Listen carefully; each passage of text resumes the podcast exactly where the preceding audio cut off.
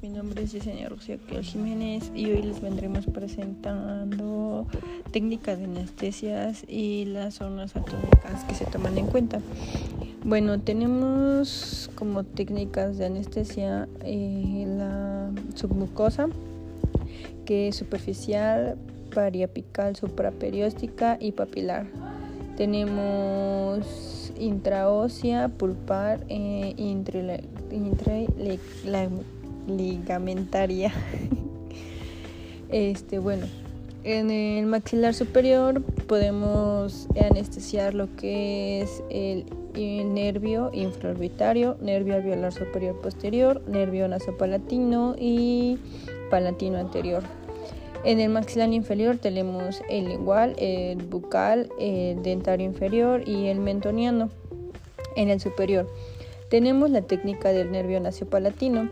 Eh, los nervios que vienen implicados, como dice el nombre, nasopalatino bilateral sería eh, una área anestesiada, es la mucosa, el perióstico y cortical y interna, incisivo y canina.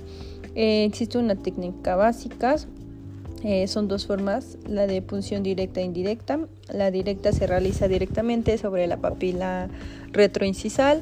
La indirecta se entra frontalmente desde el vestíbulo y se inyecta. Em, se retira la aguja y se espera unos minutos hasta ver que la zona esté isquémica por palatino. La parte de ahí proseguimos a inyectar directamente a la palatina a la papila retroincisal. Eh, como complicaciones tenemos que su penetración es exagerada, podemos traspasar la solución a la nariz y luego a la faringe, inflamación residual y como indicaciones tenemos que recaen en procedimientos quirúrgicos que afectan la brillante papilar.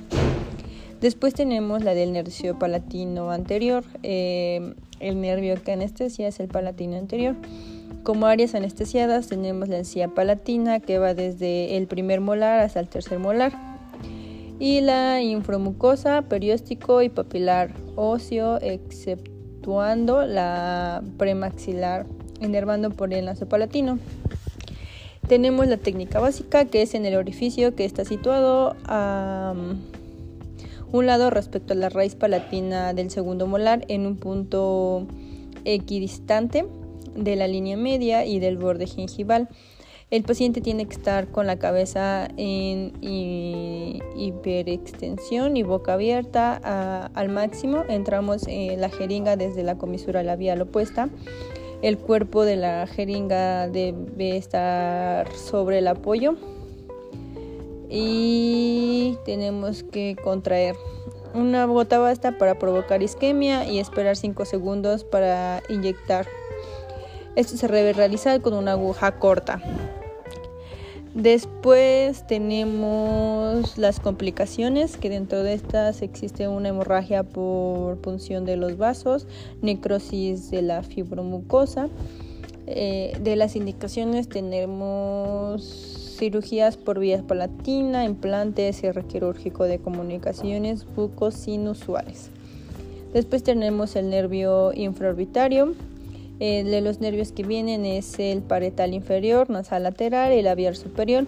Las aras anestesiadas son el vestíbulo de la zona del incisivo canino homolaterales, cara interna del labio superior, piel del párpado, eh, a la nasal, región naciogeniana y labio superior. La técnica básica. Bueno, esta nos tenemos que situar en la misma línea del eje del segundo premolar en el punto de unión entre los tercios medios e internos del reborde orbitario inferior. De hecho, se siente un hoyito cuando lo palpas debajo del ojo.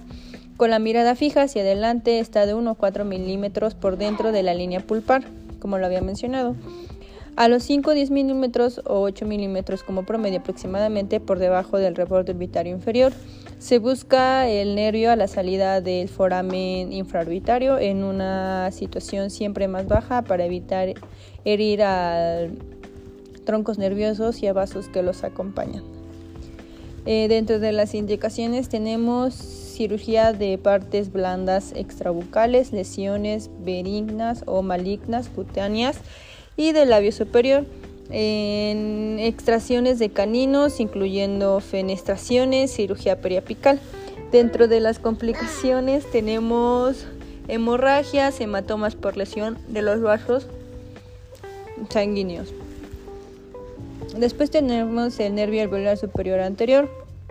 Eh, los nervios que anestesiamos es el nervio mm, alveolar superior y anterior y el infraorbitario.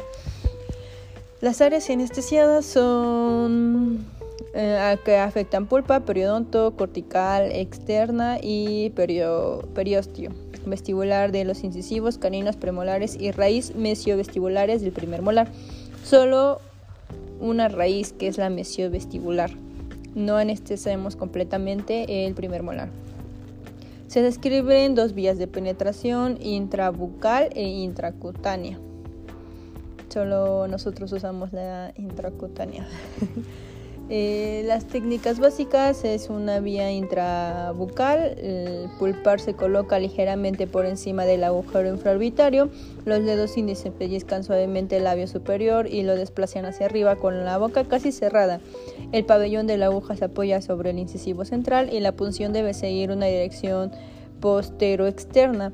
Se introduce la aguja y se introduce de 1 a 1.5 centímetros hasta que llegue al orificio infraorbitario. La aguja ha de penetrar en el agujero infraorbitario y transcurrir por su interior como 5 milímetros más o menos. Y está la técnica básica de vía transcutánea. Esta técnica nos permite introducir la aguja de forma más directa ya que se aplica en la zona cutánea justo por encima del agujero infraorbitario. Después las indicaciones es en quistes voluminosos en la premaxilar, cirugías en el seno maxilar, exodoncias convencionales. Y dentro de las complicaciones tenemos hematomas, se puede herir el nervio y complicaciones oftálmicas. Cuando hieres el nervio, puedes generar una parestesia o disticia de la zona. Después tenemos la del nervio alveolar superior posterior es el nervio alveolar superior posterior el área anestesiada afectan a los terceros molares, a excepción de la raíz mesiovestibular del primer molar, mucosas lateroposteriores del seno maxilar, pulpa y periodonto, mucosa, periosto, vestibular y cortical externo. En la técnica es el punto de inyección, son los pequeños orificios que se encuentran en la tuberosidad del maxilar superior. Esto se halla de 2 a 3 centímetros por encima del borde oclusal del tercer molar y en una situación más distal. El paciente debe tener la boca casi cerrada para evitar la interferencia de la apófisis corinoide, la mandíbula. Se punza en el fondo del vestíbulo, justo por detrás de la apófisis cigomática a nivel del segundo molar. La aguja debe ser larga y se dirige de atrás y hacia arriba, siempre en contacto con el hueso. Se introduce de 1.6 a 2 centímetros la aguja. La inclinación tiene que ser de unos 60 grados. Como indicaciones tenemos la extracción del tercer molar, remodelaciones de hipertrofia de la propia tuberosidad, quistectomía, cirugías periapicales e implantología. Como complicaciones tenemos eh, el riesgo de herir estructuras vasculares, lesiones del músculo pterigoideo externo y esto puede ocasionar trismo, dificultad para la laterabilidad y para masticar. Después vamos con el nervio inferior, que son los nervios dentarios inferiores. Eh, esa es una. Eh, nervios anestesiados. Tenemos dentario inferior, incisivos y mentonianos y lingual. La área anestesiada son los dientes mandibulares de la primera línea media, cuerpo de la mandíbula, porción inferior de la rama, mecoperiostio bucal, membrana mucosa anterior del primer molar, dos tercios anteriores de la lengua y piso de la cavidad oral, tejidos blandos de la lengua y periodo. La técnica directa. Dentro de la técnica directa tenemos que para el plano vertical usaremos como referencia digital la cresta eh, oblicua externa y nos imaginamos una línea imaginaria paralela al plano oclusal de los molares inferiores entre 6 a 10 milímetros por encima. Para el plano horizontal se visualiza la presión o fosa perigoteidomandibular que se forma lateralmente al ligamento peridotemporal. Eh, de la técnica básica es una vez ubicados los planos se debe introducir la aguja de forma perpendicular a la, a la superficie mucosa, colocamos la jeringa a nivel de los premolares opuestos e introducimos la aguja y la constantar contacto óseo. Retiramos un milímetro y aspiramos, luego inyectamos con lentitud la solución durante 60 segundos como mínimo. Se retira la aguja con lentitud y cuando ésta esté por la mitad aún en el tejido se vuelve a aspirar. Se mueve un poquito, como unos 30 grados, y luego se vuelve a aspirar e inyectamos la parte de la solución restante para anestesiar el nervio lingual. Si tocas el hueso e inmediatamente después de la inserción deberá retirarse la aguja un poco y desviar el cuerpo de la jeringa sobre la línea paralela con los molares de la línea de inserción. Si no llega al hueso luego de una distancia razonable, pues puede que estemos en la glándula parótida. La técnica directa es el cuerpo de la jeringa reposa sobre la cara cruzal de los molares homolateralidad, resbalando hacia atrás, se perfora la mucosa y el músculo bucinador hasta chocar en el hueso del tígono retromolar. El recorrido suele ser de unos 5 milímetros máximos. Eh, se lleva la jeringa forzosamente hacia la comisura labial homolateral para salvar el obstáculo. Eh, después tenemos Indicaciones es el amplio uso de esta técnica ya que está indicado con la bondad de sus beneficios. Complicaciones hay posibilidad de generar complicaciones por aplicación en un vaso, hematomas, hemorragias y trismos. Después tenemos el nervio lingual. Eh, el área anestesiada es dos tercios anteriores de la hemilingua, del surco gingovolingual, de la mucosa que recubre la corteza interna y la encía por lingual. Eh, la técnica básica es por debajo del nivel pterigoideo del ápice del tercer molar inferior por lingual, como a 5 milímetros por debajo de la cresta alveolar. Se efectúa la inyección submucal sin llegar a tocar la cortical interna mandibular. La cantidad a inyectar no debe sobrepasar los 0.5. Después tenemos el nervio bucal. Eh, áreas anestesiadas, encía y mucosa vestibular de la región retromolar y molares inferiores, mucosa yugal hasta casi cerca de la comisura labial. Tenemos la técnica básica que es el punto de punción está por distal y bucal por último molar en la arcada. En este punto del nervio cruza hacia vestibular por delante del borde anterior de la rama.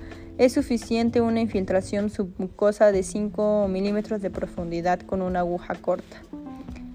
Después tenemos el nervio mentoniano, que es el que anestesiamos, es el nervio mentoniano e incisivos. El área anestesiada, labios inferior y mentón. Eh, dentro de la técnica tenemos que la punción es en el fondo del vestíbulo a nivel del primer premolar o entre las raíces del segundo premolar.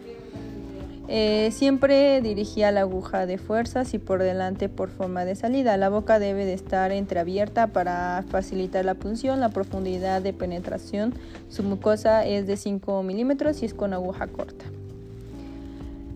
Después tenemos la de aquinosis, eh, que está en anestesia nervios alveolares inferiores, lingual bucal y miloioideo. La técnica básica es la aguja se coloca lo más paralela posible a la encía marginal de los molares superiores, pasando entre la tuberosidad del maxilar superior y la rama antecedente mandibular. Se penetra de 2.5 a 13 centímetros y se inyecta 1.8. Se debe esperar como 5 minutos para ver resultados. Se utiliza una aguja gorda, una aguja larga y esta se hace con la boca cerrada. Cuando el paciente sufre de trismos o aquinosis temporomandibular, se utiliza esta. Y bueno, esto ha sido todo por hoy. Gracias por su atención, maestra. Hasta luego.